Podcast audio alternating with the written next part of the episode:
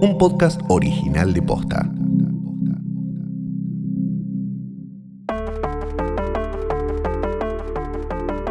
Bastardos enanos huargos, personas que eh, están en el casamiento de sus amantes y un poco se la bancan, pero después al final no. Ratitas que van a consumir la sangre de personas que fallecen en el casamiento de sus amantes ocultos, que es del mismo sexo y que es como triple doble escándalo. Bienvenidos a un nuevo episodio de Joder, Joder, Joder presenta Dame Fuego. Mi nombre es Fiorella Sargenti. Mi nombre es Valentín Muro y hoy vamos a estar hablando acerca de puré de cara. Sí, ay, cómo me encanta cuando en God ponen una pulpa de cabeza. Amo. En The Walking Dead, The Walking Dead y Game of Thrones tienen las mejores pulpas de cabeza del mundo. Sí, algo que te enteras cuando eh, ves un poco el- como el detrás de escena de efectos visuales es que muchas veces son bastante aproximados y en realidad cuando vos ves una foto no, es- no tiene tanto detalle, sino que Sí. como se ve medio segundo en, en la pantalla vos te imaginás el resto, pero en realidad por ahí es simplemente como un poquito de color piel y color rojo. Espectacular, a mí me encanta ver después como los props, tipo como, además me copa para los actores ver tu cabeza ahí como Claro. hecha todo. Y probablemente hayan hecho ocho distintas, Ocho, como claro. distinto grado de. Y el chabón, el actor que hace de, de este Joffrey, eh, tipo vio cómo la gente iba con la cabeza de él, la apoyaba. No, queda, ponerle más un cachito como que le cuelgue para el otro lado y así es espectacular. Lo amo mucho. Este episodio se llama We Light the Way. por la hermosa familia Hightower que ahora entró en Guerra Fría oficialmente. Claro, este, este moto, eslogan, no sé cómo llamarlo, el. Eh, sí, Sí, el- la el- frasecita. El, mensaje oficial de la casa Hightower es iluminamos el camino, que yendo directamente al final del episodio tiene que ver también con esto de que Hightower tiene de hecho un faro y la- el color de la luz de ese faro cambia según, por ejemplo, si están convocando a las personas fieles a esa casa para el conflicto. El conflicto. Po- Podemos decir un poco para mí como que em, los Hightower que están en Old Town eh, eran un poco como Córdoba cuando era la docta, ¿no? no Córdoba, no, no la Córdoba de ahora, sino cuando era como... Siempre tenés una, una, una parte del territorio que, que está ahí medio como en, en discusión y, Sí. y en- al borde de la secesión también. Y mm, sí, hay, hay, hay muchos motivos por los que la familia Hightower tiene conflictos con la casa reinante hace más de 100 años. Y, mm, y de hecho, bueno, en- en- a partir de ahora es que empiezan como a, eh, vamos a decir, coagular. Coagular, me gusta. En este capítulo vamos a estar hablando de, bueno, full Televisa, ¿no? Full novela de palaciega a pleno. Es de esos en los que los que mm, solo disfrutan de la parte de dragones, incendio, muerte mortal y demás, van a decir, eh, no pasó nada.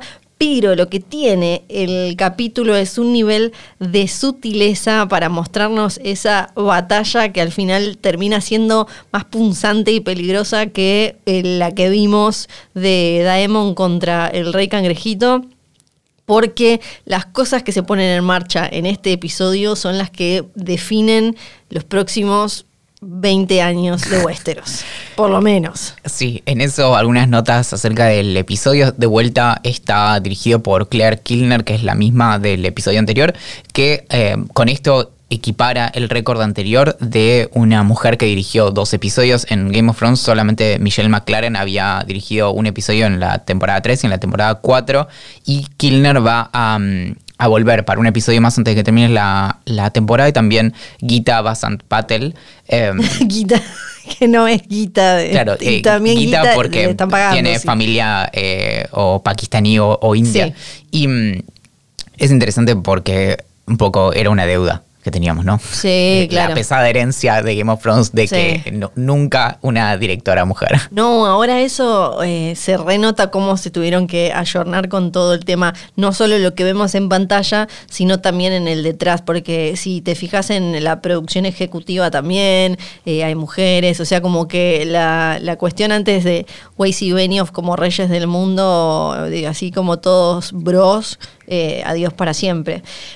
Arrancamos haciendo mm, eh, la tarea de forma ordenada, tal como lo plantea el episodio, ¿te parece? Sí, bueno, tuve una reacción, probablemente haya sido parecida a la tuya, de, bueno, finalmente conocimos a Rea Royce. Sí. Bueno, chau. sí, en, en una clásica tradición eh, de GOT de presentarnos un personaje que está bien interpretado, que te da ganas de conocer más como chista, mira, mira qué ocupada. Y de golpe, pumba, y además Daemon otra vez siendo brutal sin una sola palabra. No sé si es peor él cuando habla o cuando no habla, porque después cuando habla en, en el, en el es un horror, pero, Claro. pero cuando no habla mata gente.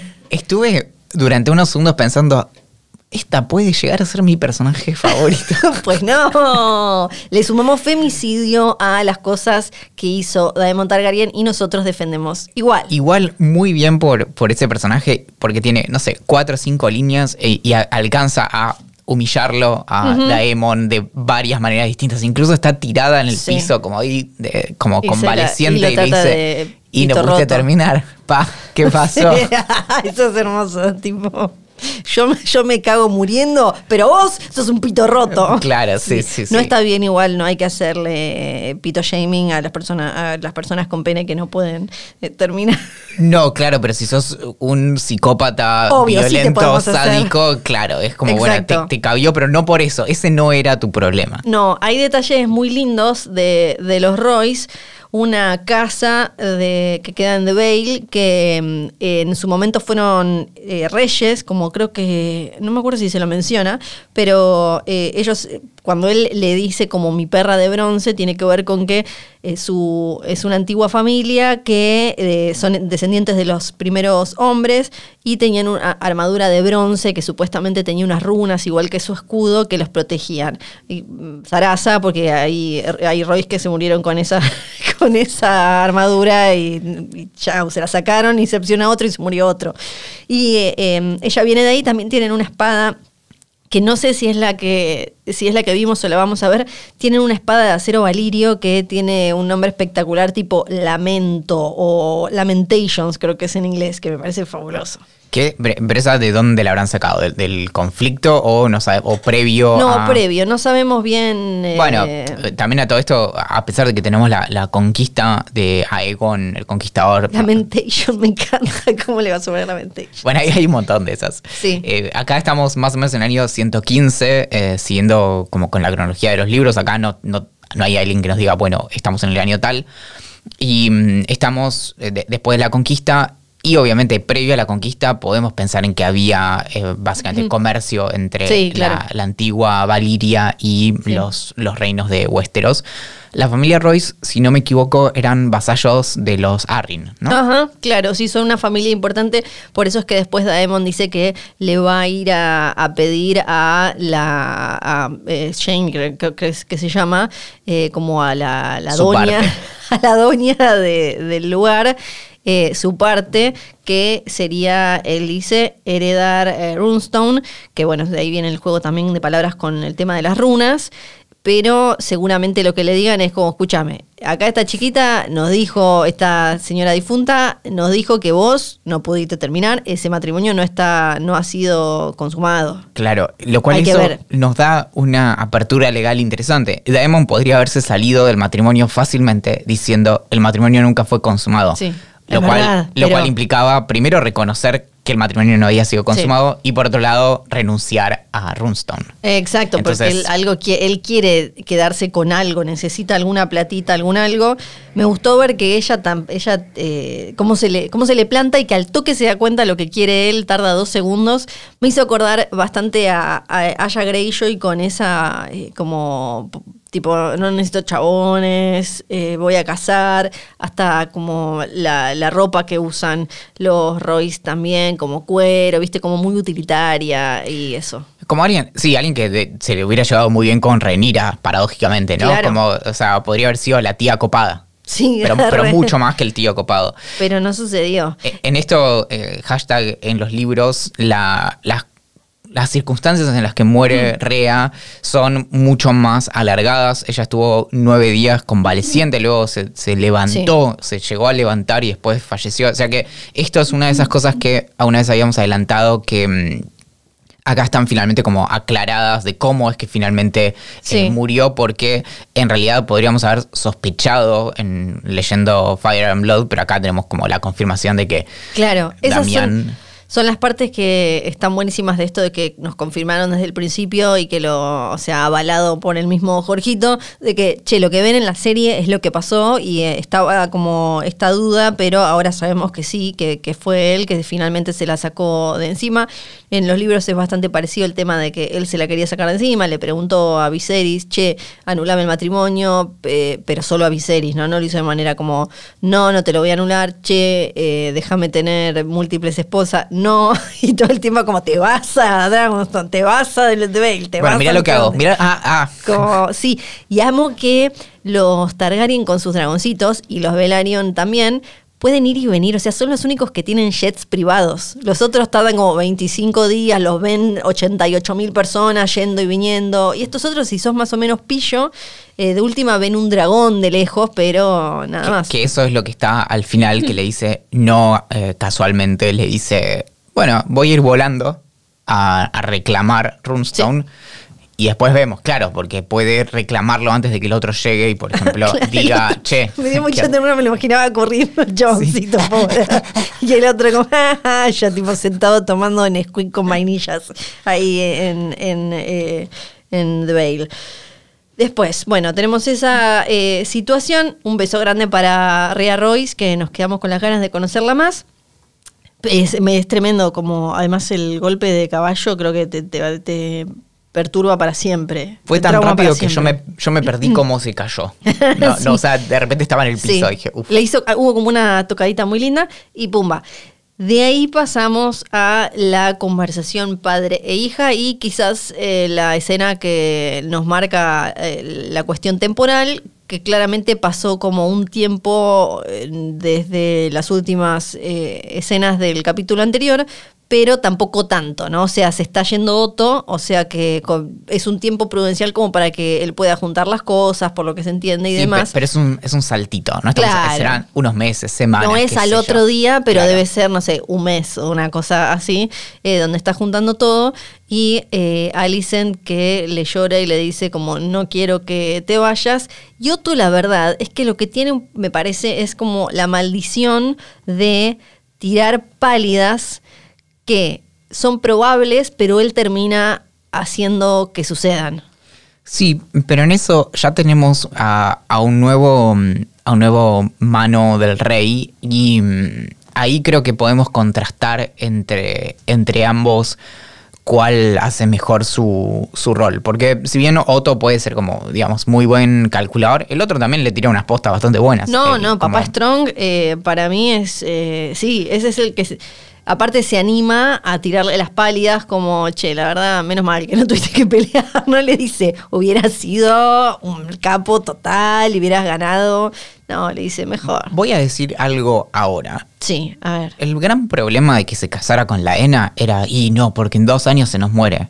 Chicos, sí, siguió vivo un montón más. O sea que en realidad hasta ahora se podría haber casado con la ENA, más allá de cualquier consideración Sí. de detalle. Y, y hasta ahora está potrísima, grande claro, y todo. y pero hubiera estado todo eh, lo más bien. Al final, al pedo todo, porque sí, podría, eh, mientras se, se- se iba como a estos burdeles con chicas muy lindas, o le llevaban. No, igual él con lo enamorado que estaba de, eh, de Ay, Emma, sí. sí, era como. Era un- era un iba a quedar, romántico, sí, pobre. todo virgen hasta que se le, le, pre- le procee el pene y se le caiga. Sí, que bueno, de hecho, hablando de, de, la- de- de esto, justamente eh, me habías contado que Paddy dice en una. Finalmente, como que reveló el misterio y dice: Sí. Sí, probablemente eh, Viserys tenga lepra. Y un tipo, de lepra, dijo. Yo no sabía que había tipos de lepra, o quizás es un tipo de lepra, eh, así como la soria gris, vendría a ser como la psoriasis Claro. de, de Westeros, de A Song of Ice and Fire en realidad, de Westeros y esos y demás. Es Esta como- sería como una lepra de Sí, George es como R. si hubiera Martin. aclarado un poco, pero tampoco tanto, porque tampoco te dan mucho los tiempos de, de el avance. O sea, esas cosas avanzan mucho, avanzan mucho, de verdad, y no, o sea, no, no tenés un, un desarrollo tan lento como vemos en, en la serie. Claro, lo, lo que. Sí, perdón. No, es dato también esto de que van en, van barquito personalmente a hacer esto que Sí. Técnicamente lo podría haber resuelto de otra manera. Claramente, o sea, eh, incluso se lo insinúa bastante que acá se está rebajando bastante. Claro, se está súper rebajando y algo que también dice el actor Paddy es que eh, esta forma de lepra que le da, que lo empieza a, le, le empieza, como dice él, como a carcomer, a dañar los huesos, eh, los músculos, no solo el exterior, es como algo que aparece mucho en todos los libros de Canción de Hielo y Fuego, que es como el poder y como el, el trono te va pesando y si no estás súper fuerte, se va convirtiendo, hay algo medio como de body horror, porque se va convirtiendo eh, tu incapacidad para llevar adelante y sostener un reinado, un trono fuerte, una corona fuerte, se va comiendo tu propio cuerpo, aparece todo el tiempo esto, y también la cuestión de lo, la carga física, el desgaste que traen los viajes. Siempre como una cosa de que cuando hay algún eh, personaje que está como medio malocho, llevarlo de viaje es como, uy, mirá que no sabemos si, si no la queda en el camino. Y por eso eh, lo, lo vemos a él que la está pasando re mal, porque toda su salud es una porquería para cómo lo lleva, va en barquito en una tormenta, y bueno, que obvio. Por- y lo que decías vos de, de que mm, es eh, un honor y para él medio una humillación ir a, a Driftmark. Y no lo recontra. estaban esperando, o sea, todo No, mal. todo espectacular. Me copa cuando Corlys después le dice a Rhaenys, che, tiré mucho de la, tiré mucho de la cuerda o estuve bien.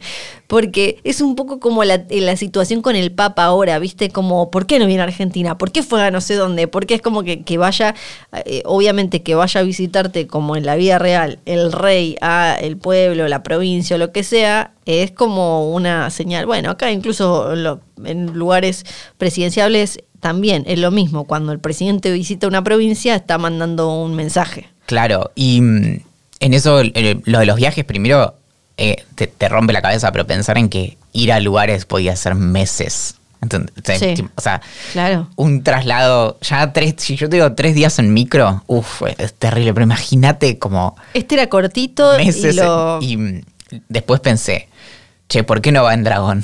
Porque no tiene. No tiene, no tiene dragón. Claro, entonces dije, claro, Reinira te iba Ay, en sí, el día, te volvía sí. y claro. Y, lo, y tuvo la decencia de acompañarlo al padre por lo Sí. menos una, do- una noche.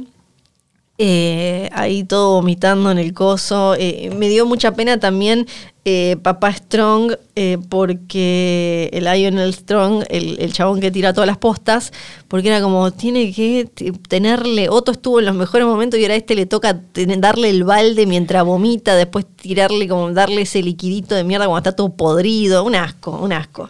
Bueno, la, mm, la situación entre Rhaenyra, me gusta cómo la serie le pone a varios personajes que parecen muy presos de sus circunstancias y que no tienen mucha como mucha cuestión propia.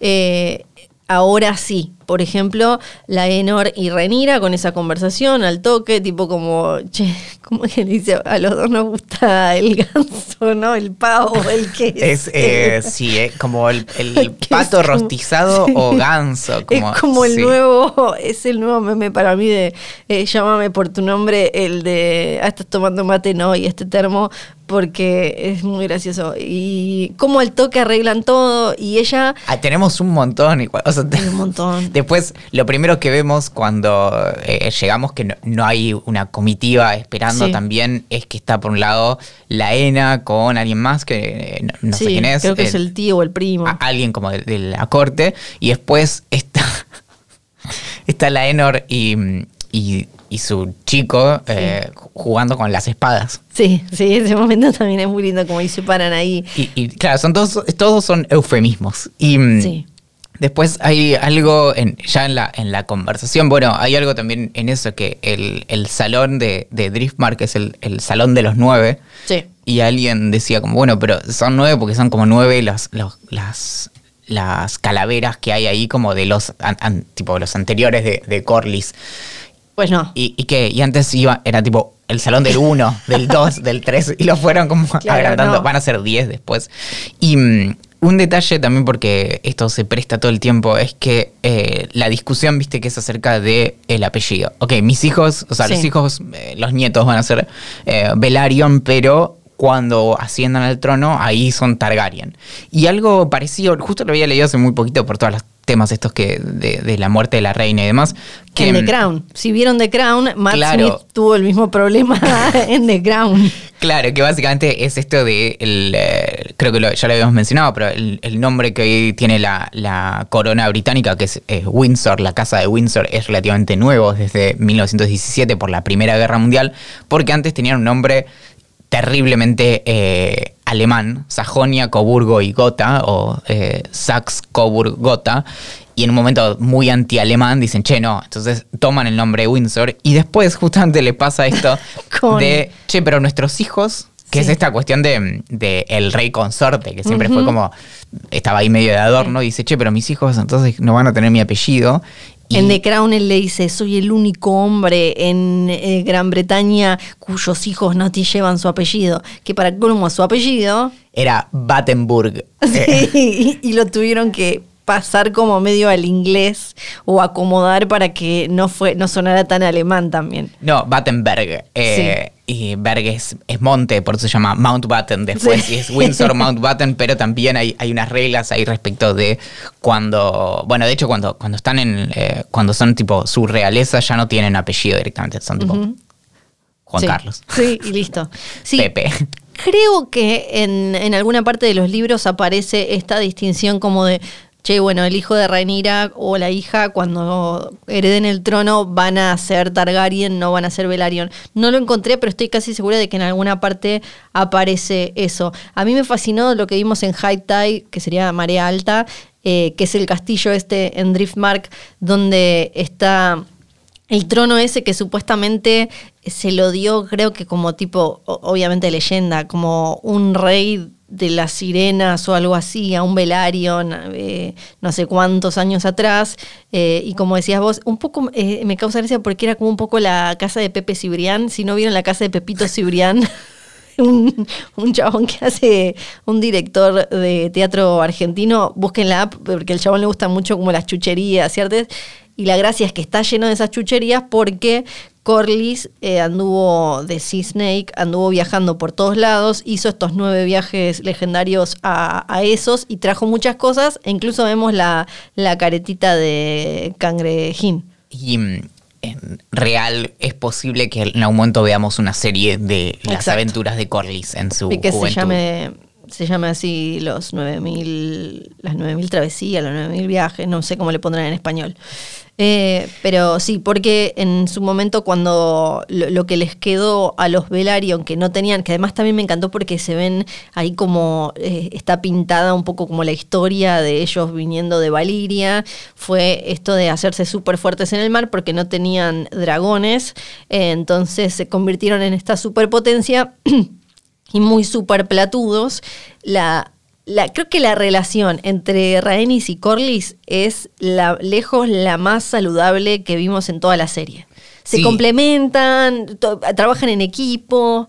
Y, y en eso marca también la, lo, lo que se siente o, o se resiente con el resto, que es esto de tenemos poco diálogo y hay cosas que estamos cubriendo como mucho tiempo en, en pocos episodios, pero de repente justamente hay algo de, de, eh, lo que a veces en GOT podía ser medio lento y como una serie medio como lentarda de, de Sí. los diálogos y qué sé yo.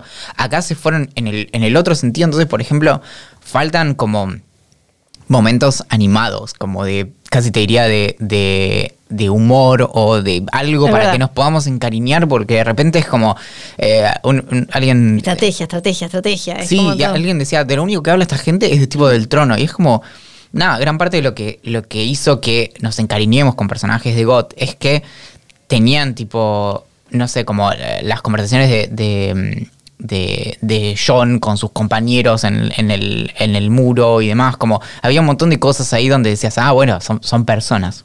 Y acá, de algún modo, parece faltar algo de, de diálogo en ese sentido de, no, no te digo hacer como todo, como grandes diálogos y exposiciones y qué sé, qué sé yo, pero sí, por ejemplo, algo que tuvimos que reconstruir más o menos nosotros, que es la relación entre Alicent y Renira, que está como insinuada, pero de repente es como, nada, los, lo- los únicos momentos en los que vemos líneas son estos. De hecho, hasta ahora no tuvimos muchas líneas como, ah, qué increíble Sí, esta, tipo... como un Tyrion que sea como el Sí. chistón. Sí, Claro. sí, sí, por ahora no. Y este capítulo claramente es de el rey la queda en cualquier momento. ¿Dónde me ubico yo en esto? ¿no? Este, tiene que ver con eh, ya la conversación Rhaenys cuando le dice a Rhaenyra la van a disputar, van a, los caballeros van a sacar sus espadas, la cosa se va a pudrir y nosotros vamos a tener a nuestro hijo ahí metido en el... y que, es una cosa como que desde la parte materna en Gota apareció también, ¿no? Siempre como...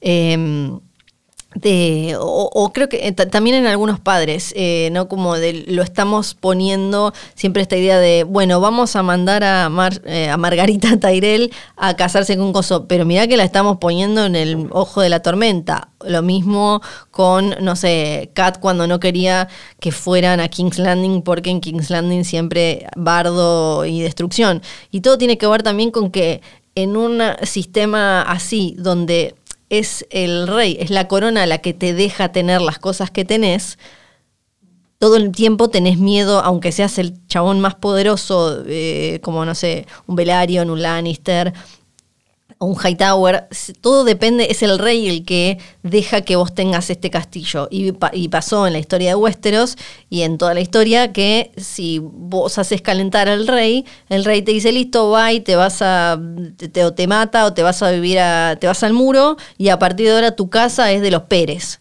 Fin. Entonces todos tienen que, viendo que el rey está por quedarla, porque claramente está todo podrido, eh, tienen que jugar las cartas ahora rápido para que para lo que se venga queden bien parados. está en eso, esta cuestión de la, la estructura de, de poder, ¿no? Porque tenés básicamente como al, al rey propiamente como, como cabeza máxima y después tenés todas estas como sublealtades, donde tenés como casas, que es la, la casa que Claro. está a cargo de un lugar, pero después tenés como casas que son como vasallos de eso y tenés, bueno, por eso y la casa juegan- vasalla es, es si, si vos haces calentar al lord de tu región, él te puede sacar a vos y así para arriba. Como siempre hay un pez más grande hasta llegar al rey. Sí, o eventualmente también tenés la. Y, y esto, o sea, son cosas que pasaron, por ejemplo, en el caso de, de Historia de Italia, es, y esto es en 1840, o sea, la semana pasada. Esto de, bueno, pero traemos a tal que te, que te interviene, entonces también es como, y te- medio que podés hacer el loco hasta un punto, porque Claro. después también te caen y qué sé yo. Un poco eso es como lo que está detrás de esto, y también con la soltura que manejan estas cuestiones, como, bueno, ahora esto te corresponde a vos, eh, mañana no. Sí, para eh, cerrar el viaje este muy fructífero eh, para, para Viserys, que estaba todo chocho, como, che, esta la hice bien, eh. tardé, pero esta la hice bien.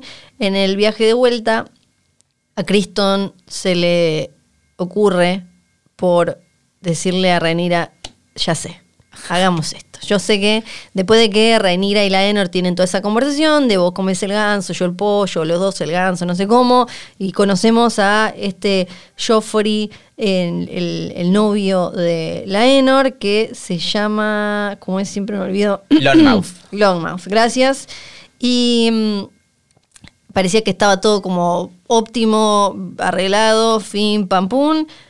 Criston le dice, mira, Es que se nos enamoró. Claro, Cometió la enamoró, sí, Dice, cosita. Esto es amor, yo la estoy acá, la estoy sintiendo mucho, así que ¿por qué no nos vamos? Yo puedo laburar de, de- de- como sicario, como espada ahí en venta, eh, y, y vos podemos comer naranjas, ¿qué naranja con canela? y canela, sí. Naranja y canela. ujú, ok. Yo como me gustó mucho los que usaban el meme de, de Brad Pitt en Once Upon a Time in Hollywood que decía tipo fucking hippies, porque era como, yo pensaba como, ¿qué hippie roñoso? Está, está bien que tipo tengas toda esa cara de bebo latino con el pelo con efecto húmedo, pero yo soy, voy a ser la reina y vos me estás Claro. ofreciendo naranjas y canela. Porque ni siquiera le dice, ¿sabes qué? Nos cruzamos enfrente, Sí. del otro lado del charco, nos preparamos y después le hacemos una guerra a todos estos. Claro, como no. re ambición. No, fue como, bueno, y perfil bajo Sí. y nada, bueno. Y re vamos. amor y todo va a Acá, ser. Mis viejos tienen una chacra acá en, en las sierras de Córdoba. sí, tal cual. Alquil- ponemos una cabañita, las alquilamos y ella como, ¿qué? Como- eh, eh, está muy bien Mili cómo se le va transformando la cara, porque al principio es todo como, "Ajajaja, va a seguir todo igual y él eh, no. Y, ella le, y como ella... la- A diferencia de el primer episodio donde ella le dice a Alicent, vámonos de acá a comer torta, a volar con un dragón por ahí, ahora ya después de todo lo que vimos, después del ciervo blanco mágico, después de todo lo que pasó, ella siente el deber y también siente la, la, mm, eh, la cosita megalómana Targaryen de nosotros somos, te- tenemos excepcionalismo para todo y yo no solo, además de que ella tiene encima que el papá le dijo lo de la canción de Hielo y Fuego que va a venir de su sangre, es como eh, ella adoptó hasta como, como, como Targaryen mujer, yo puedo hacer cosas que pueden hacer solo hombres eh, de cualquier otra casa, que es yo voy a tener este amante, va a estar todo bien, vamos a tener unos pibes con el otro. No va a haber ningún problema. Eh, ella ya tiene como decidido cuál va a ser y que el- su futuro y que el trono va a ser suyo. En, en los libros lo, ah, tenemos dos versiones de lo que pasó en Fire and Blood. Una del el, Septón eh, Eustace, le vamos a decir, Eustace, que es que mm, antes que ellos como que no habían tenido eh, relaciones, pero que antes de casarse, ella, Kristen Cole, le dice, eh, princesa, estoy enamorado, bla, y la reina, la princesa le dice, no vais, sos un asqueroso. Además, le dice que voy a andar haciendo yo, siendo la mujer de un sicario roñoso, y si vos pudiste romper los votos de la Kingsguard, mirá si no vas a poder romper los del matrimonio. Según Mushroom, que lo Malísimo, vemos. Sí, malísimo. Porque se lo está usando en contra de uno. No, no, no da. Sí, sí, pero claro, eh, porque en esta versión es él el que va a ella y le dice te amo sin que hayan tenido un vínculo antes, un vínculo eh, de sexo afectivo. Pero está la otra, ¿no? Y la otra es, como siempre, la, la más picante y revista humor, que es la de Mushroom, que creo que, que lo vemos, eh, probablemente sea él en el capítulo, eh, ahí está, es el hombre de talla pequeña que está tocando ahí algunas cosas en, en la cena. Después comentamos eso. Sí, y eh, según él, ella se le desnudó, fue a la torre de la Kingsguard, lo esperó ahí como, eh, vení, vengan a mí, y eh, él le dijo, no, por Dios, qué horror. La cosa es que en las dos versiones sí pasa lo que termina sucediendo, eh, eh, entendemos para el próximo capítulo, que es que él queda claramente enojado y en una posición antagónica. Sí, básicamente le, le hizo la cruz, pero no te cuento Sí. cómo. En, en esa segunda historia, supongo que en la segunda es que también está eh, como el, el rumor, el, eh, ¿cómo es? el chisme de que Daemon le había dado como instrucciones a Rhaenyra de cómo seducirlo y qué sé yo, que un poco eh, vuelve a lo que mencionábamos la semana pasada de, de las múltiples salidas a la noche de Rhaenyra y Daemon, donde él, eh, nada, le, le contaría tipo cómo funcionan ciertas cosas cuando Sí. se trata de varones y qué sé yo, eh, para seducirlo al, al Kristen Cole que no, lo, no se la esperaba. Exactamente. Y ahora que ya dejamos a esa, ese viaje del vomitito y todo de lado, tenemos a, mm, eh, a Otto, que lo pasamos por arriba, con Alicent y Otto eh, diciéndole, eh, tirándole como una super pálida, como Rhaenyra va... Yo lo entiendo porque lo que le dice es real, es medio lo que dice Rhaenys, solo que en, en Otto nunca está la chance de peleemos por Rhaenyra, como sí está en Alicent hasta ese momento, pero Otto lo que le, lo que le incepciona, lo que le mete en la cabeza es Rhaenyra no va a aceptar que tus hijos sigan viviendo y los va a cagar matando que, que como eh, casi todas las cosas en, en GOT se solucionaban si se sentaban a charlar tranquis con un tecito no abortero, ni un tecito venenoso, ni nada, un tecito de tilo, charlaban y Rainía le podía decir, te juro que no, no quiero que caguen fuego tus hijos. ¿Vos cómo te estás sintiendo? Claro, como una charlita, una charlita y estaban, pero entonces Alicent sola en, un, en, en, la corte, que ya sabemos todo lo que eso significa, y sintiéndose ella siempre como un peón que usaron los, los chabones, acá ella es otro personaje que empieza a, tener desde joven una impronta que en el, en el libro no aparece. Eh, tiene como que decidirse y, se ve en, este quilombo con el padre que básicamente la prepara como para, se le mete un miedo tremendo y le vuelve a jugar la ficha de, eh, no, no, es una cuestión de quién se queda con el trono, sino de quién vive, o sea, si reinas reina, tus hijos no van a vivir. Ahí eh, habíamos mencionado, creo que en el episodio 0 o el episodio 1 está cierta como remota inspiración de este episodio, que es de, básicamente el episodio histórico, que es este el, momento de la anarquía en, Inglaterra y, lo que era Normandía en ese momento, eh, que es en 1138. Y es una, es una cuestión que dura hasta el año 1153. Y ahí el problema justamente es que la única descendiente es, la, es Matilda, la hija del, rey, y el, trono es como secuestrado por su eh, sobrino, que es eh, Esteban o Stephen. Y, mm, Pero lo, traigo por eh, cómo se termina solucionando. Después de casi 20 años de, conflicto, lo que acuerdan es que Matilda asciende al trono. Y, se casa con un bebé del eh, No, no, perdón, creo que lo estoy eh, diciendo mal. la, cuestión final es que eh, terminan acordando que el hijo de Matilda va a ser adoptado por Stephen, entonces que básicamente, aunque Matilda no va al trono... Ah, su criatura. claro, es el sobrino. Entonces, básicamente reemplazan al, hijo de, de Esteban con eh, el hijo de Matilda y ahí continúa la tradición. Claro, después de 20 años tipo se, pusieron de acuerdo.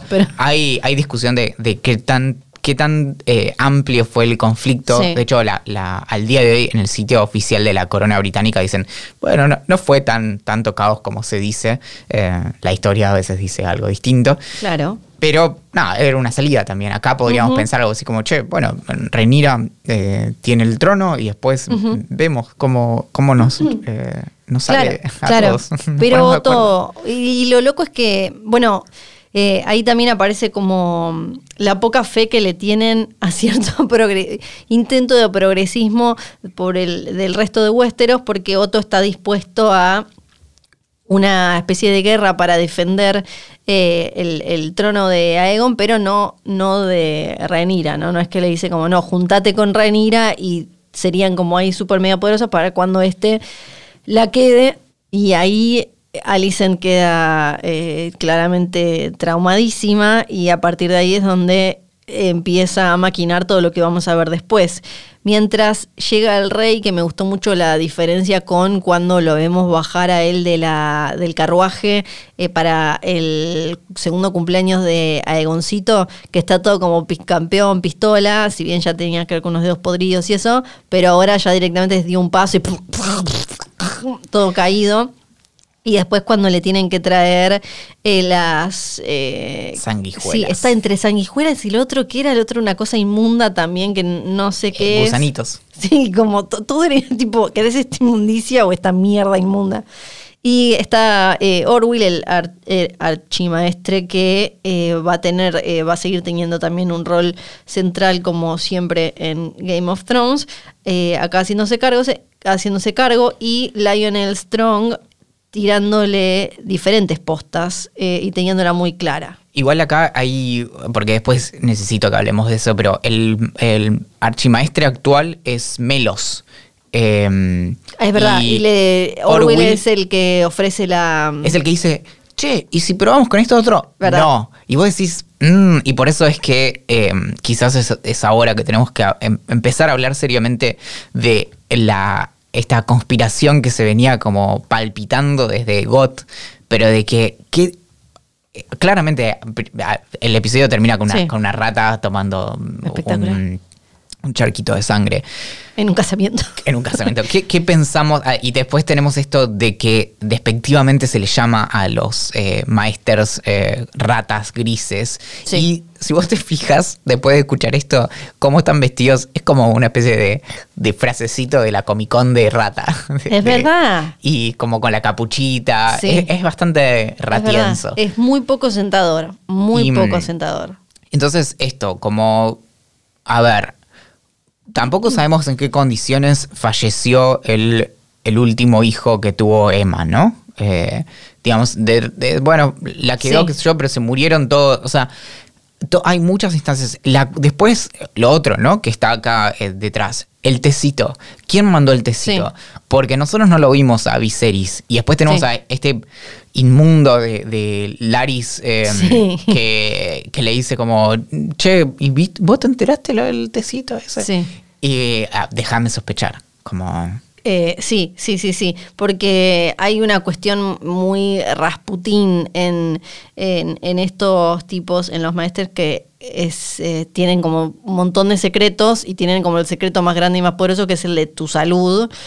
Y, y entonces... y le eh, tienen asco a la magia y a los dragones, como en pos de la ciencia y qué sé yo. Entonces, por ahí es una cuestión medio de cómo Sí. hacemos para erradicar esto de nuestro planeta. Y bueno, tenemos que sa- sacarnos encima a los dragones. Sí, hay ¿Cómo- muchas teorías sobre su, eh, su rencor hacia los Targaryen y, y todo eso.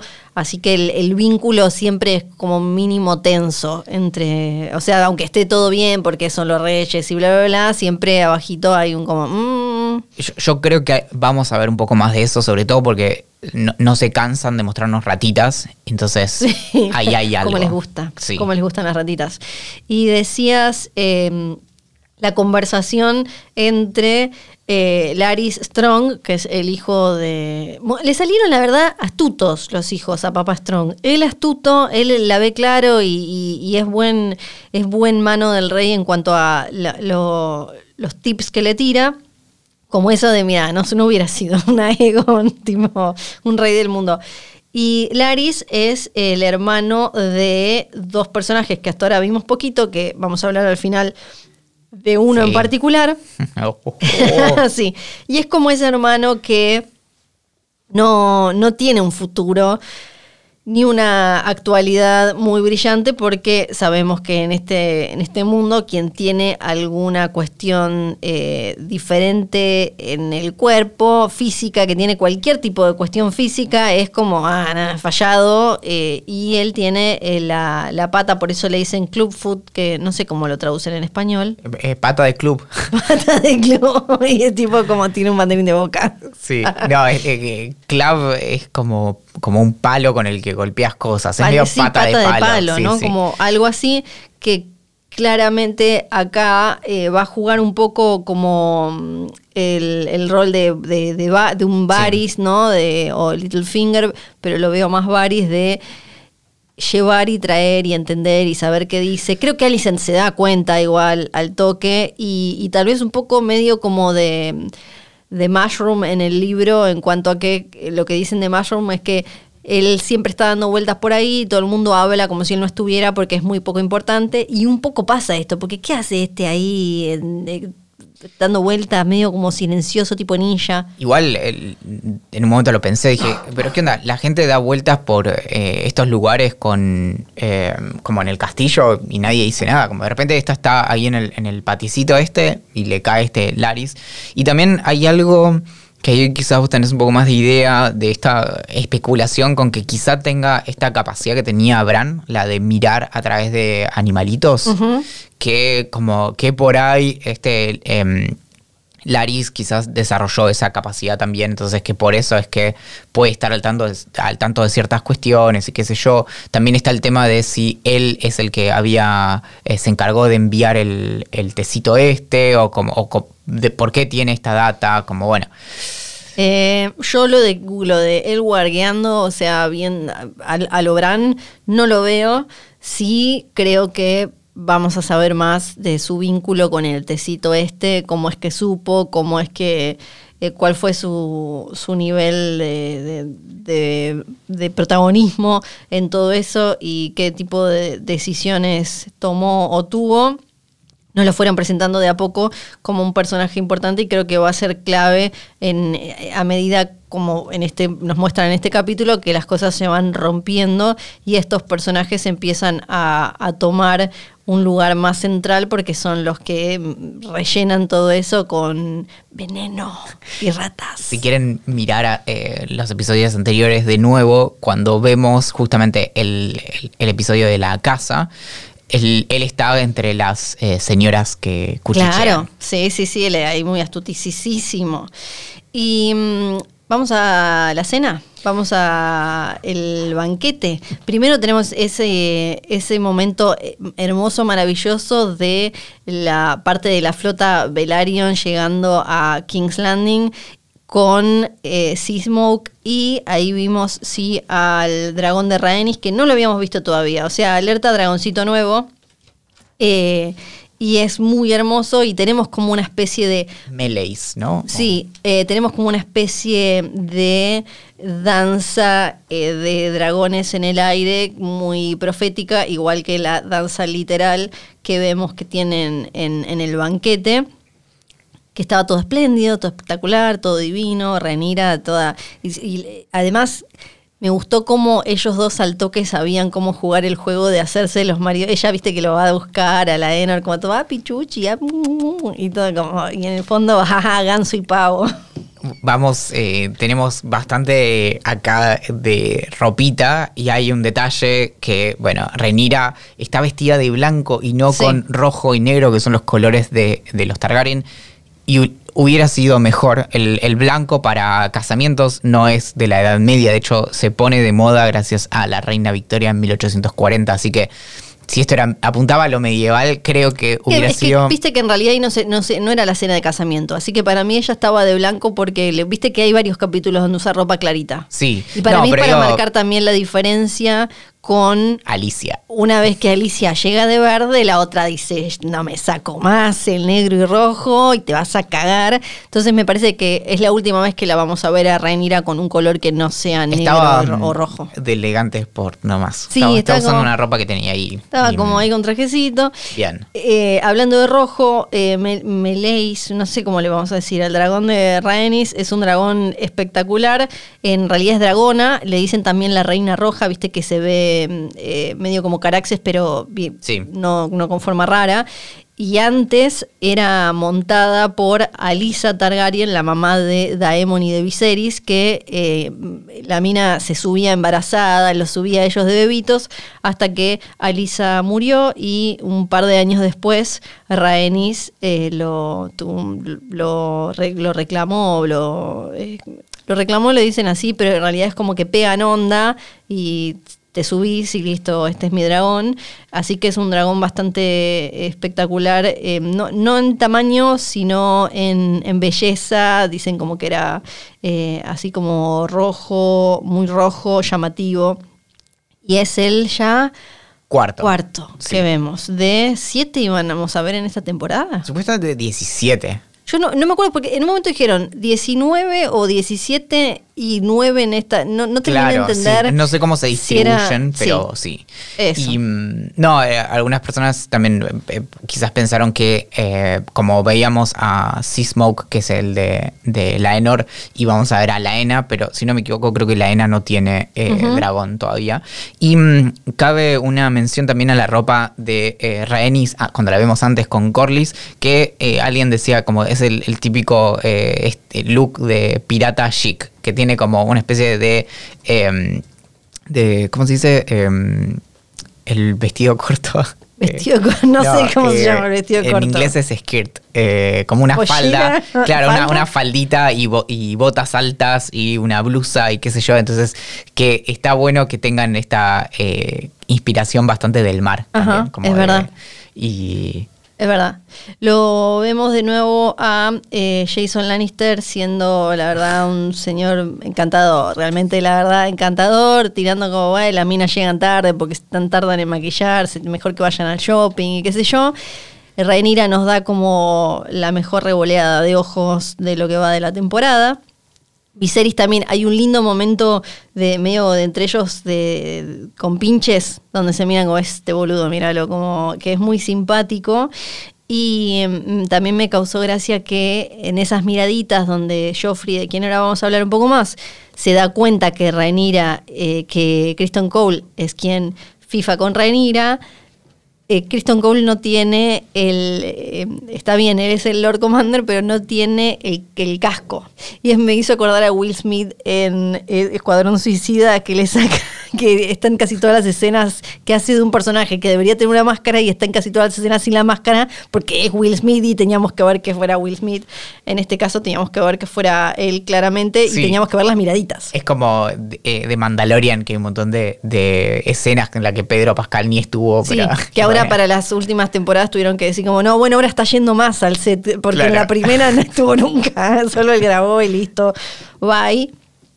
Eh, Viserys que cree tener todo eh, bajo control y armó como ese mega, ese mega fiestón, dice, listo, yo voy a, eh, estoy organizando esto porque esto es para los próximos 100 años de, de la era, la segunda era del dragón, que es gracioso porque a partir de ahí se va, los dragones se convierten en perritos básicamente hasta que desaparecen y no puede dar un discurso Entero. sin- Sí, los, los Velaryon hacen una entrada eh, muy espectacular. Después, cuando parecía que estaba todo bien, entra Daemon con su cuarto corte de pelo o este tiene los looks que va tirando como creo que sí, tipo es Black Widow en Avengers. Che, tenemos muchas eh, pelucas. Bueno, hay que usarlas. Hay que- hay que- hay que meterle. No, porque además HBO que está cancelando todo. Si no usamos lo que compramos por es ahí. como, chao, viene el hacha.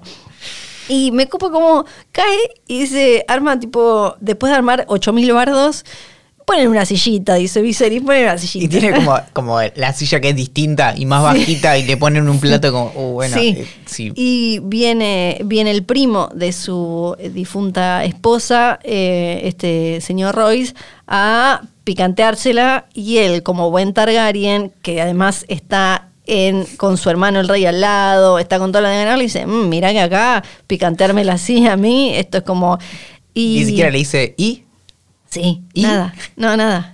Y además con ese, lo que nos quedó claro del asesinato de, de Rea es que ellos se enteraron, o por lo menos ella se enteró lo que él, lo que él suele decir, como el chiste que hizo ese de las ovejas son más lindas que las minas ahí, es un lugar insufrible, son todos feos. Sí, hay, hay toda una cuestión con los eh, Royce y las eh, ovejas, que es como eh, el Hay toda una chiste, cuestión con los restos de las ovejas. que todos los chistes giran en torno a eso. eh, Coge y- ovejas. Sí, sí, o, incluso mm, Damon en algún lado en, en- en Fire and Blood dice como que su espada estaba como, eh, como mal gastada si la usaba para matar Sí. ovejas y qué sé Sí. yo. Y Hay un temita con las ovejas. Sí. Ve- incluso Rea le dice como, tipo, viniste acá como a consumar como, con una oveja. Pero Bueno. dejen de hablar. Aparte, es violación, porque las ovejas no pueden dar consentimiento. Así que claro, no, le- sí. no tengan sexo con ovejas. Yo sé que eh, eh, a veces es tentador porque ellas se mueven seductora y te pueden estar como eh, tratando Insinuando. de. Pero so- sos vos que Pero- estás leyendo mal las señales. Exacto, Sí, sí, sí. exacto. Y bueno, ahí no pasa mucho nada. Él zafa, nos queda claro que él quiere ir a reclamar esa platita. No está Alicia, el rey, está, me gusta como también le van como poniendo, como, viste, cuando estás enfermo tenés los labios medio del mismo color que la piel y no se te notan y le van poniendo eso, pero se la viene bancando y todo me parece simpático hasta que él está dando este discurso de la nueva era, las dos grandes casas de la antigua Valiria, bla, y llega ella tipo como no sé, suena Britney de fondo con Stronger o no sé qué, con un mega vestido verde, un mega escote y todo, decidida a, listo, yo acá tengo que armar mi bando porque si no me van a comer las ratas. Ella es técnicamente, obviamente, siendo la reina, parte de la casa Targaryen, porque Sí. el rey es su esposo. Al usar el color verde, es básicamente. eh, es- es- en ese sentido, la serie puede ser bastante literal, porque le dice. Che, guacho, viste que el color verde es el que usan en el, en el faro cuando están llamando a los eh, leales a, a esta casa para que se Sí. preparen para el combate. Y la piba que tendría que haber aparecido con rojo y negro, que es el color de su casa, la que está ahora, aparece con verde. Y básicamente, le- como un faro, ahí está como, ajá, ajá, la, la analogía. Sí. o la metáfora, lo que sea, le, le está diciendo a todas las personas que están presentes como, che, nos estamos preparando para la pelea, ¿eh? Como acá viene el verde. Sí, sí, que es algo que ya su familia ya sabía que tenía que ir ahí a, a bancarla, por una cuestión también me parece obvia, porque y Otto sabía, che, no la voy a dejar sola a la piba, por eso le manda al tío y están ahí, están todos de verde. No, pero además porque acaban de despedirlo al otro. Sí, claro, obvio. Y, y, mm, esto en realidad en los libros pasa en el torneo que al viene. final. Y esa es mi pregunta. Los siete días de, Sí. de- de fiesta y torneo. Están- quedan en pie después del. No, yo creo que se cancelan, porque creo que la idea era banquete, Sí. siete días, matrimonio. boda, y sí. después vemos tipo charquito y boda. Sí. Entonces, sí. Y esa era la historia, justamente que era- iba a ser un torneo, ¿no? Y de ahí tenés Sí. los verdes y los negros, bueno, todo mucho más estirado y acá es como, bueno, vestido. Y sí, yo creo que algunas, me imagino que alguna otra situación va a haber post boda y antes de que Rhaenyra y Laenor se vayan para Driftmark, o va a haber donde van a quedar ellas vestidas cada una de, de los colores que, que mm, después terminan siendo los, los bandos, los negros y los verdes. Y ahí es como el primer momento en el que la vemos a Alicent con eh, un plan, ¿no? Con su propio plan. Como, bueno, ya no soy la pibita, o sea, Rainira dejó de ser esa pibita que era mi amiga, que estábamos volviendo, qué sé yo, ahora me toca a mí. Y la hay, hay como eh, escucho y leo muchas cosas sobre por qué, todavía, sobre por qué Alicent reacciona como reacciona frente a eh, Alicent enterándose de lo de Kristen Cole, que es buenísimo porque él pensó que eh, sí, a quién no le habrá, a quién no le habrá pasado nunca.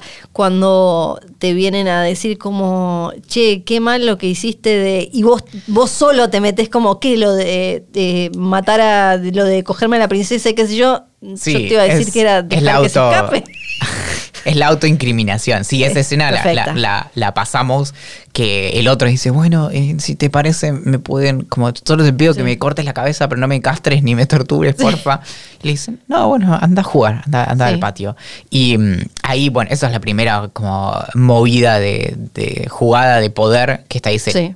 este es un aliado. Y una, para mí, como aclarando un poco, por lo menos lo que yo veo en la relación de Alicent y Rhaenyra ahora, con esto, eh, Alicent no solo entiende, ah, eh, Rhaenyra estuvo con Kristen Cole, sino si, lo de, si, él, si este me está contando esto, lo de Daemon también es verdad, porque lo vieron la fuente de mi viejo y porque antes me parecía que no, porque no había nada en su historial, eh, en, en su accionar, en el de Rhaenyra, en su ética personal que me indicara que era capaz de hacer eso. Ahora que sé esto, recontra es capaz de lo otro, sobre todo después de que va sumando, ¿no? Entonces yo creo que ahí lo que ella entendió y además los Hightower y Alicent, lo que vemos, lo que sabemos desde el principio, es una mina muy entre la clásica disyuntiva de God de el, el amor y el deber, y como el, el deber es la muerte del amor, el amor es la muerte del deber, y todo eso,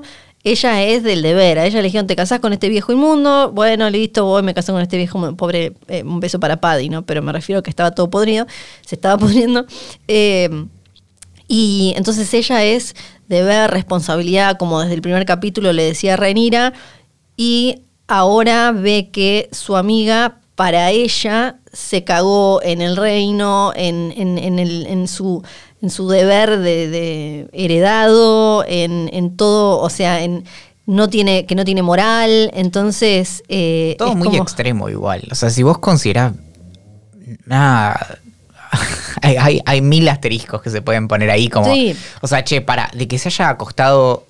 eh, o- Porque tuvo como su, no sé, su, de repente un interés sexual en el pibe que la acompaña a todos lados y qué sé yo. Y pero de es que para una mina de- loca con el deber como ella, no solo hiciste que él rompiera su, su voto de castidad, sino que también estuviste con tu tío, que tu tío es un asesino horrible, capaz de cualquier cosa. Entonces, déjame pensar que vas a ser vos también un bardo. Claro, pero de ahí a vas a matar a, a- a tu hermanastro bebito, ¿entendés? Me parece como un salto. Sí. eh, Es como que creo que ella se está preparando de más y se podría haber arreglado charlando. eh, Claro. Pero, pero no, si no, no habría historia y además tampoco es que había terapia en, en Westeros como para que Alicent dijera, "Mm, no, la verdad es que es mejor si le siento y, y ella valida mis sentimientos y yo los de ella y entonces podemos llegar a un acuerdo. e incluso podrían haber tenido un frente unido en contra de, de los conservadores que decían, tipo, che, no, Sí. va- no puede haber ¿Te reina. imaginas? Hubiera sido como re fuerte. Y mm, eso no sucede. Ahí tienen para escribir fanfiction. Sí, tal cual, tal cual. Eh, y bueno, por ejemplo, Kristen Cole, entre el amor y el deber, eligió el amor y le salió como el culo. Eso también es muy lindo. Es como porque en general vimos muchas veces que terminaba ganando, como en el caso, bueno, de, de Rhaenyra o de Alicent, el deber, y a él le salió realmente mal. Tan ingenuo. Sí, pobrecito, tan ingenuo. Y tan ingenuo también el amigo Joffrey, Joffrey Longmouth, que le parece, ok, bueno, si nosotros, si Rhaenyra sabe nuestro secreto, nosotros tenemos que saber el secreto de Rhaenyra, como para que es como, o sea, uno puede entender que es para sentirse eh, como en situación de igualdad. O sea, Rhaenyra no solo sabe que a vos te gusta el ganso, sino que a vos sabe que te gusta el mío. Entonces, ah, tenemos que buscar quién está con Ranira y además para crear como una especie de, de, de Cubrirnos, frente. cubrirnos entre nosotros. Exacto, de frente pirata entre los cuatro. Y le pareció muy simpático decírselo a un tipo a quien recién habían rechazado de ese plan todo hippie maravilloso de manzanas y canela y tardes al sol, eh, antes de mientras te, te llaman y freelancer, eh, como sicario freelancer. Y además que tiene todo este mega conflicto interno de hice mierda mis votos, me rompió el corazón. Entonces uno se puede imaginar que se va a ir para el otro extremo de ser mega, ultra eh, Kristen Cole como, como era antes, porque él es un tipo que se hizo, se hizo solo, ¿no? no nació en una gran casa, él fue ascendiendo solo, entonces lo único que tiene es su palabra, es eh, su capa blanca y la manchó por una mina que le rompió el corazón, entonces él debe sentir que los siete le están diciendo, no era por ahí, ahora tenés que enmendar esto. Y en toda esa cosa de, de reprimida que tiene y torturada, el otro anda a saber en el medio del bardo qué le dijo de nuevo o qué miradita le hizo para que terminara haciéndolo pulpita. Sí, yo no, yo no sé si hubo uh, eh, concretamente un disparador, sino que también fue como... Solo la conversación que vimos Sí, alcanza. Que al mismo tiempo tenías ese lugar, tenías un montón de guardia, nadie lo pudo parar. Sí. Déjame dudar también, como estaba lleno de caballeros y qué sé yo. Y a nadie le importaba mucho, tampoco es que No, el amigo eh, Joffrey era... T- Está bien, está bien, pero bueno. Muy importante. Y sí, y después ahí como, bueno, voy a Y uno como- asumiría que eh, Kristen Cole, un Kingsguard, ten- tiene, o sea, si está haciendo eso, tiene un eh, tiene un porqué. Sí, y ahí, bueno, se va mm, al patiecito a hacer el... el ¿Harakiri? el- eh, sí, como se, sepukai, se- Sí. sepu- bueno. Y, mm, pero no, porque No. ahí está Alicia y le dice, te ofrezco un laburo. Sí, le dice como, es tipo Nick Fury, hoy estoy muy con comparaciones con Marvel, Sí. y le dice, vengo a contarte sobre una iniciativa, se llama Los Verdes, Sí, Y pa- para mí, ah, seguro van a empezar a decir como "Ah, van a coger, van a... Yo no creo porque después de esto me parece que eh, va a pasar, eh, se, va a ir para el otro lado Kristen Cole y va a ser como mega cuidadoso de sus votos, su juramento y, y todo eso. Me gustó mucho eh, ese cierre con... eh, de, de Kristen Cole con Alicent y toda la situación que se dio ahí con eh, Rhaenyra y que nadie entendiendo nada de lo que pasaba y muy, muy astuto como siempre, papá Strong que lo mira al hijo, a Harwin y le tira un como anda a buscar a la chica. sí, esa Anda a buscar a la piba. Anda a buscar a la piba, salva a la piba. Y, y en todo ese quilombo también la, la Ena, como de golpe de ser esa nenita, ahora es toda una mina re grande potra, que no solo es como toda así como sassy, sino que se le insinúa y le también como que le picantea a Daemon. Sí, sí, sí, sí, Como- sí. Todo, todo muy, muy rápido. Sí. En eso también está. Ahora nos parece más obvio, pero cuando ves por primera vez el episodio, lo que ves al principio es caos. Vos decís. Le saltó. Criston le saltó a Daemon, le está rompiendo la cabeza. Claro. Como no sabes, porque vos Ah, ves. porque la parte del cuello. Porque de repente Sí. es caos, caos, caos, Sí. caos. Hasta. O sea, pasa un ratito hasta Sí. que ves que es podría lo que ser cual- podría haber sido cualquier cosa porque además eso lo cambiaron de los libros en, en los libros es otra cosa que pasa en, en el torneo Claro. entonces eh, sí, sí pasa esta cuestión con eh, pero termina muriendo a los seis días no es todo tan tan rápido y tan violento pero está esta situación donde él eh, termina matando a quien en ese momento es el novio y amante de Laenor. Y eh, el momento del cuello, Daemon ya le chupaba ocho huevos. eh, y lo mejor es que todo el mundo, el nivel de calentura de todo el mundo con esa, con esa mano y con ella diciéndole, dale, dale, a ver si tenés, eh, aparte en Valirio, espectacular, si tenés huevos, llévame a Dragonstone y haceme tu esposa. ¿Qué? tipo, y, En, el- en la previa a su casamiento con el otro, sí, sí, sí. que le chupaba a los dos un huevo todo. Sonaba Amor Prohibido de Selena de fondo y vos querías como, uno pensaba que se agarren de la mano, que suban a sus dragones y se vayan a Dragonstone y, se- y después decís como, es una sobrina y el tío asesino, femicida del horror. Pero Pero, ahora está vacante. ahora es verdad, Claro, ahora es... está es- viudo. Sí, se, auto, se autoviudó. Sí, sí, sí. Se autoviudó. El viejo truco. Sí. Mushroom en esa escena es eh, lo pidió, dice personalmente Paddy Considine, que dice, puede ser que los showrunners digan que fue idea de ellos, pero lo pedí yo específicamente. No sé si será la última vez que veremos a, a Ah. Mushroom en esta historia, pero bueno, eh, ahí está como la, la confirmación. Y eh, lo otro que un poco lo, lo pasamos por arriba es esa conversación que tiene cuando está tipo afiebrado con el brazo. eh, Todo hecho bosta, sí. sí, y, y habla creo que con eh, Lionel y le dice eh, cómo me van a recordar las canciones y qué sé yo, y dice, y la verdad que yo no tuve ningún conflicto, no hice ninguna Sí. guerra, no, como, ¿qué onda? Y fue uno, fue uno de los momentos de cortito, pero de mayor como que más nos metimos también con el personaje, porque de vuelta nos falta bastante como de construcción de, de quién es el, el hombre debajo de la corona. Chan, chan, chan. Y, y creo que ahí hasta ahí tenemos, porque Sí. no, no hay mucho más. La- Siempre hay más. pero- También estuvieron muy bien, muy pragmáticos con, che, a la mierda con estos los siete días, a estos dos hay que casarlos rápido. Y pobre Laenor llorando en su casamiento. Y me gustó que Rhaenyra lo mira también con carita como de, ay, le mataron a Chuchi, ¿no? Como, tipo, tu pobrecito. Y, y la parte de... Me mataron al Chuchi y fue mi chongo. sí, para colmo lo hizo pulpa, todo un horror. Y eh, Corlys, papá re moderno, diciéndole a Rhaenys, bueno, es una etapa, ya se le va a pasar, estaba como tipo, estaba en la universidad experimentando y Sí, es, es- es re moderno y, y re choto también. Sí, tipo obvio. como. Es re moderno para esa época, hoy rechoto como. Claro. Hoy sería, hoy sería un eh, vetusto rancio, pero en esa época era como, mirá que tipo. oh, Sí, sí, como no, lo, lo mandamos a una de esas granjas para que lo curen. Claro. Lo próximo que le faltaba. Porque ahí hay algo que cambiaron, que entiendo que también tiene parte con tiene que ver con eh, esto de ayornarse y todo, es que Renly en los libros, Renly Baratheon, el otro personaje gay que tuvimos, eh, así que protagónico, él en, los libros era buen caballero y en la serie lo pusieron más como que le gustaba la ropita y la cosita. Entonces ahora eh, en los libros la Enor sí era más eh, lo como se decía antes, afeminado y sin intereses por lo vinculado con lo masculino, la fuerza. Acá lo hicieron un caballero eh, importante y un tipo como que va y pelea y no tiene problema.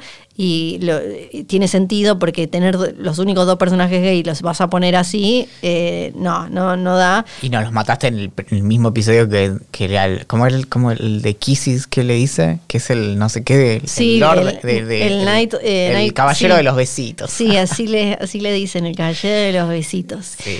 Y para la semana que viene, el adelanto, bueno, no vamos a hablar porque el adelanto de la- del capítulo de la semana que viene es tremendo. Y se llama el capítulo como la novela corta Claro. donde eh, contó, creo que por primera vez, George R.R. La, esta historia, que se llama La Reina y la Princesa. Sí. Tenemos algunos. ¿Hay mails? eh, tenemos mails y también tenemos comentarios del último episodio. Eh, había marcado algunos. Eh, habíamos pedido preguntas, dudas, comentarios, saludos, confesiones. Ludmi dice: Criston declarando su amor a Rhaenyra me hizo acordar a Gendry con Arya. Estas mujeres sí que se van a enganchar a los pelotudos. sí, solo que Aria, en vez de, che, yo quiero ser reina, era como, no, no, flayaste, yo tipo estoy más en la del poliamor, amor libre, bye. Y después marqué varios que me llamaron la atención porque dicen eh, Ro y Maki, por ejemplo, Maki dice, che, y si el tecito se lo manda a Otto, que con los maestres que son medio amiguis, onda prueba de fuego, tipo si se lo toma sabe que pasó algo, aunque no saben que como Mr. Crispin, flasheo. Y Ro dice, creí que lo del tecito era como una prueba de confiabilidad de Viserys a Rhaenyra, que si se lo toma significa que le mintió y si no se lo toma significa que le dijo la verdad, por eso se va sin ver. Y, mm, eh, y después eh, Marina también. Eh, ¿Puede ser que Viserys le dé el té a Renira para ver si pisa el palito? ¿O si lo toma es obvio que sí tuvo sexo con Daemon? Yo entendí eso, estoy muy errada. Se ve que hubo muchas personas pensando lo es- mismo. Es una de esas cosas que la serie quiere, tal vez en algún momento nos lo aclaren un poco más, tal vez no, que, que quieren como que quede ahí un poco para que nosotros juguemos y pensemos. Otto se lo recontra puede haber mandado y se lo puede haber mandado con, todo esto que, le vimos siempre, que su preocupación es el reino, la corona y que se mantenga como la estabilidad de, de los siete reinos, se lo puede haber mandado porque sabe que si Rhaenyra tiene un pibe es un bardo que le termina rebotando a todos, incluida su hija, entonces como él está siempre con esto del orden, se lo re puede haber mandado. Y el tecito aparentemente en, en otras instancias que desconozco se usó también como una... O sea, es como encontrarle eh, eh, evidencia a alguien de como, no sé, como la caja de la pastilla del día después. Como bueno, Sí. si- solo que aparezca, no importa si alguien lo consumió o no, ya genera una Sí. sospecha y puede como manchar el nombre Sí, de sí, sí, alguien. exacto. Eh, Analía pregunta, ¿Valen leyó el libro o no? A veces comenta cosas empezando con en el libro y creo recordar que no lo había leído. Eh, es, es otro de los misterios de esta Es serie. otro Eh, sí. Nunca les vamos a contar qué Jamás. leí y qué no, pero que les que sospechen ya es eh, habla, habla bastante bien de es mí. Como, es, es como la serie. Sí. ¿Qué más? Eh, ¿De qué labura el Free-Eyed Raven de esta época sin los White Walkers y los muertos pululando? Pregunta Fede.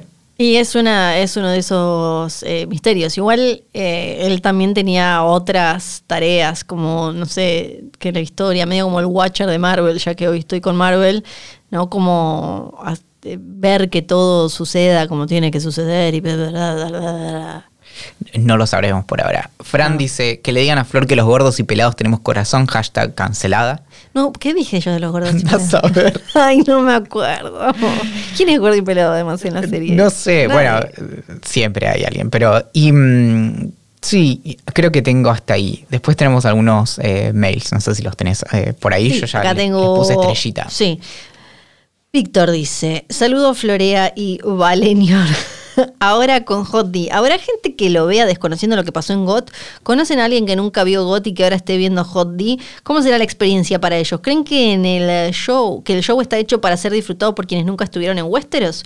Eso me recuerda que cuando se emitía Hodor había un oyente que escuchaba el podcast sin ver la serie. Había más de un oyente que escuchaba el podcast sin ver la serie y yo creo que sí, que debe haber una una buena cantidad de gente que no vio Game of Thrones y ahora está viendo Hot D. Y si es el caso de alguno de ustedes, eh, cuéntenos porque nos interesa. Es que hasta te diría que eh, pasa un poco con eh, Better Call Saul y Breaking Bad. Casi Claro. que te diría, te si no viste nada, te conviene empezar por acá. Sí. Y después ves la otra. Y es más, probablemente reconozcas un montón de nombres y Sí. cosas así. Sí, así que sí, sí. tal cual. Hola chicas, ¿cómo están? Yo acá, dice Aldana, amando cada vez más D. Mi consulta es a qué se debe la reacción de Criston. Solo porque le dijo que sabía su secreto, pobrecito. Una inocencia por pedirle a Rhaenyra que se case. Me dio mucha manija el tráiler, no entendía nada. Me sorprendió que siga vivo Viserys, el del próximo capítulo. Nadie le daba ni dos años. Abrazo enorme, chicos, siempre ansiosa. Sí, es como el viejo, como morite. O te morís o quedas vivo. Pero esta babosa en la que te convertiste con tres pelos y que Johnny Allen del inframundo, no. Y ahora, eh, eh, eh, y no puedo evitar pensar en eso de, no, dos años, ¿no? Porque se nos muere y al Sí. final tipo, siguió. Pero la puta madre, ¿no? Eh, Víctor dice, Otto se va a dedicar a dar charlas por todo Poniente, como todo expresidente. Claro, Sí, va a sí. sacar libro. Ay, bueno, la va a presentar en la feria del libro. Después Javier pregunta, ¿están cerca de una barrera del tren? Siempre me da la impresión de que escucho una barrera sonar de fondo. Ah, es otro de los Mm, misterios. Misterio. Francisco, hola, ¿cómo andan? Ayer me quedaron algunas dudas después de terminar el capítulo. ¿A dónde se va Daemon en el momento de la pelea en la boda? Literal desaparece. No sabemos porque no sabemos qué es lo que... Si, si, eh, si Criston solo reaccionó a lo que le estaba pasando o si hubo como algún disparador, si Daemon se fue a fifar con... No, porque la ENA queda ahí, si no me acuerdo mal. No lo sabemos. Tal vez nos enteremos en el episodio que viene. ¿Cuál Sí. es su opinión con respecto a Harwin? Para mí tiene mucha química con Renira.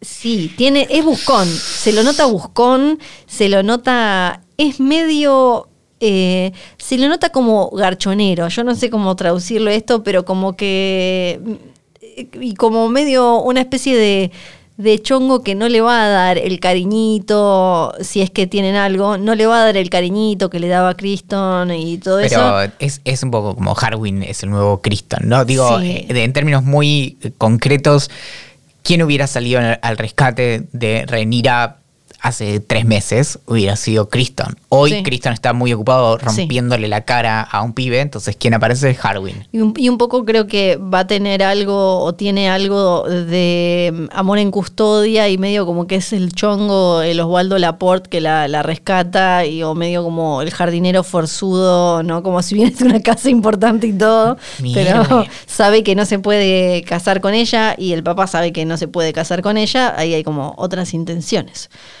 Eh, Alejo... Buenas, los escucho hace poco en esto. Tengo una duda acerca de los Targaryen en Valiria. Si eran medio pobres, si no eran tan copados como ahora, ¿quién es el que sueña y quiénes lo acompañan a Westeros? Han hablado antes de eso, pero me gustaría saber un toque más. No hay mucho más para saber que, que eso. En Valiria no es que eran pobres, solo que no eran los más importantes. Claro. Eran una, una familia más. Y la, la que sueña es eh, Aenys, que es la que le dice al, al papá, che, esto se va a pudrir todo. Y tiene que ver con que en Valiria, y como vimos, los Targaryen tienen esta cosa de los sueños del dragón que le dicen y, y tener como a- o sentir que tienen en realidad algún tipo de conexión o forma de ver qué es lo que va a pasar, algo que podemos sospechar que en Valiria, por un lado podemos sospechar que en Valiria no era tan infrecuente porque tenían un vínculo muy cercano con cierto tipo de, de magia y de cuestiones sobrenaturales, pero a la vez a ella no le creyeron. Quizás no era una fuente ella muy creíble, no sabemos. O también depende de, de qué es lo que tuviste en tu sueño y de Ujú. cuándo era. También en eso está la cuestión de Sí. acá, claramente la cuestión de eh, Targaryens y mm, incluso la cuestión del incesto por la sangre Targaryen, por la relación con los dragones y demás, es básicamente como esa eh, ventaja injusta sobre el resto. Ahora, si vos pensás en la antigua eh, Valiria que tenías un montón de casas con dragones, y entonces ya no, la, la- la ventaja no la tenés por, por tener o no dragones, porque todos tienen más o menos las mismas armas, tiene que venir por otro lado, y en eso es que podía ser una casa más como otras. Ahora, se muere todo el resto, vos quedás en ese lugar, pero no por eh, nada en particular, digamos, no, no, mm, no es meritocrático. No, sí, no, no. Em, ¿Qué más eh, tengo por acá? A ver. eh, Germán. Germán está medio indignado. Soy Germán de Bariloche, léaseme con la intensidad de un dotraki a caballo. ¿Qué es esto? Ahora nos matamos en el medio de una sala llena de caballeros que juraron lealtad a la corona y nadie hace nada para detener al forro de Sir, Sir Criston. Y, pero no, es que es el Kingsguard y es como, es inverosímil. Igual tratan de, hay como hay una, una cuestioncita. ¿De qué honor me venís a hablar, Criston? Una cosa es que te quejes con Renira, pero ahora vas como el sorete más grande del mundo a matar al churri de la Enor. Nada, nada, nada. nada. Demando que se lo coma Smoke ya. Los amos de cemento sigan así. Muchísimas gracias. Eh, eh, sí, de- hay, bueno, ¿cómo le pegará a la Enor esto? Es súper interesante eso, ¿o no? Porque... eh, Claramente no pudimos ver todavía las consecuencias de, de esto. No, sabemos que sigue vivo Cristón por lo menos un rato más. Eh, así que inmediatas no fueron, o sea, no es que salió corriendo a agarrar a. se paró a casarse y todo eso, así que. Estaba muy ocupado casándose. Eh, exacto, sí. Igual, ¿no podían pasar un trapito? Sí, Ah, viste. Fue como, che, como- hay que casarse ya porque esto. No tenían a nadie, como. Sí, no tenían a nadie, como bueno. Y me quedé pensando, los Targaryen cuando se van de Valiria, cuando Daenis, la soñadora, sueña esto y le dice a su papá, che, va- que esto se va a pudrir todo, Aenar se llama él, y el padre dice, nos vamos con nuestros cinco dragones eh, a Dragonstone. Lo, y se fueron también con ellos los Velaryon y los Celtigar, pero que sin dragones, eh, que se que pusieron ahí en otras eh, islas del mar angosto, y ahí vemos Driftmark, que tiene como espe- espectacular con el, el palacio High Tide, claro, porque viste que si sube la marea tenés que ir en barquito. Y mm, eh, hay algo que es cuando, cuando ellos se van, lo toman como, ahí es cuando como caen más eh, socialmente, porque lo toman como una señal de debilidad, como mira, estos llorones se van pensando que eh, se va a pudrir todo y cómo se va a pudrir todo, si acá está todo espectacular y qué sé yo, y no, no les creen. No sabemos mucho más de... Bueno, ahora va a salir un nuevo libro que se llama Rise of the Dragon, eh, que es como, está hecho por eh, George y los dos que hicieron el, el de el mundo de hielo y fuego. Mm. Y eh, quizás ahí sabemos un poco más sobre el tema de cómo era en Valiria, si era normal tener estos sueños, por qué no le creyeron a Daenis y todo eso.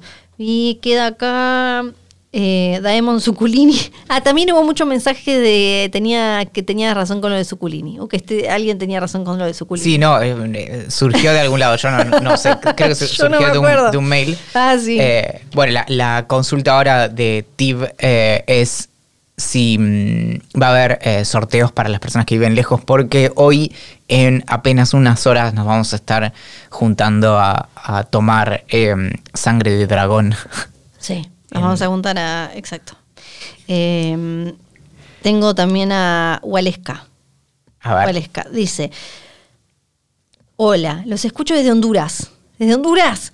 Mi pregunta es: ¿por qué están tan buenardos los Targaryen de jóvenes y los viejos ya parecen pasas podridas? ¿Se puede pasar de ser tan bello y delicioso a ser como un viejito todo golpeado por la vida de millonario que tienen? Porque en ese caso todavía tengo esperanza de la digievolución y para bien. Los adoro, muchas gracias. Y es el peso del poder, como decíamos antes. Es el peso Eh, del poder. eh, no, no respondimos antes. Sí, vamos a hacer eh, Sí. sorteos más adelante para las personas que no están, Exacto. que hoy no aparezcan en, en sus Sí. dragones. Sí, si escuchan esto antes de las 7 de, de la tarde y están en Capital Federal, acuérdense que vamos a estar en Desarmadero, ahí por, creo que es Palermo, va a haber Sí. sorteo, vamos a estar comiendo, tomando cerveza, charlando, eh, tomando otras cuestiones también, ah, obviamente. Vamos a pedirles que dejen las espadas afuera. Sí, por favor, porque si no, no los dejan pasar. Los dragones también. Eh, ahí es por escalera, además. eh, así que el dragón, bueno, no, no, no hay como. Lo dejan arriba. Sí, estacionamiento de dragones. ¿Qué más? No hay que pagar entrada. Va a haber sorteos hoy a partir de las 19, pero pueden caer cuando tengan ganas. Y ya que tal vez hagamos, si sale bien, tal vez hagamos alguna otra cosa. Y sí, vamos a tener más adelante eh, seguro algún sorteo que sea eh, por lo menos nacional. No le prometemos llegar a Honduras, Chile, México que nos escriben. Les mandamos un beso y agradecemos muchísimo pero este podcast es eh, autofinanciado, así que eh, no. Con, Sí, si quieren hacemos una gira por eh, Latinoamérica no habría ningún Sí. problema, solamente que necesitamos una eh, casa real que nos banque. eh, exactamente, eh, tenemos el apoyo de posta, pero bueno, tampoco le podemos pedir tantísimo. Ya terminamos. Ah, mails a jodor.posta.fm. Sí, y también todavía no sabemos qué vamos a preguntar al final de este episodio, pero pueden buscar la consigna de la semana en Spotify y dejarnos quizás preguntas, comentarios, lo que se les ocurra. Y donde sea que nos escuchan, si nos escuchan en Spotify, por ejemplo, pueden eh, a modo de, no les vamos a pedir dinero por cafecito, pero a modo de bueno, esto me pareció simpático, podés poner seguir al podcast, podés ponerle un corazón, no, podés ponerle a la campanita que te avisa todos los días. Podés y poner podés estrellitas seguir, también. podés poner estrellitas, muchas estrellitas nos hacen muy felices. Si escuchás en Apple, en Google o donde sea, es lo mismo.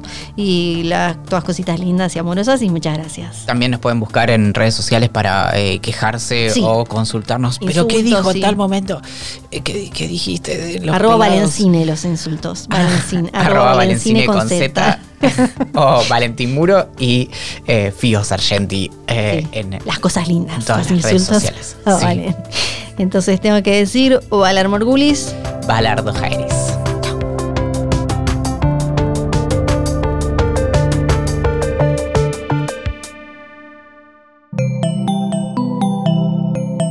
Un podcast original de Posta.